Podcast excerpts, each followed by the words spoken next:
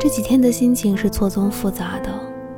有人说，二零二零年最大的愿望就是活着就好，不是太悲观，而是今年真的有很多不如意的地方。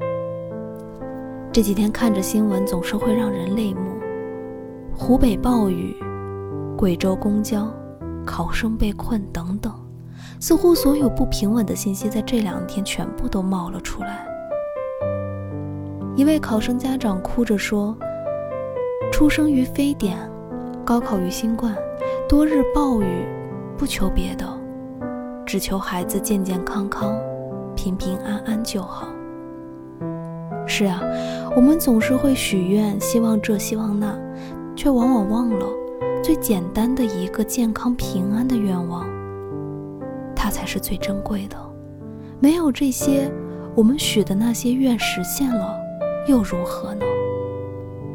有一句话说：“你永远不知道意外和明天哪个先到。”那既然不知道，我们就更要好好的来珍惜，珍惜现在的身边所发生的一切。珍惜你现在活在的当下，珍惜你身边你经历和经历你世界的人和事。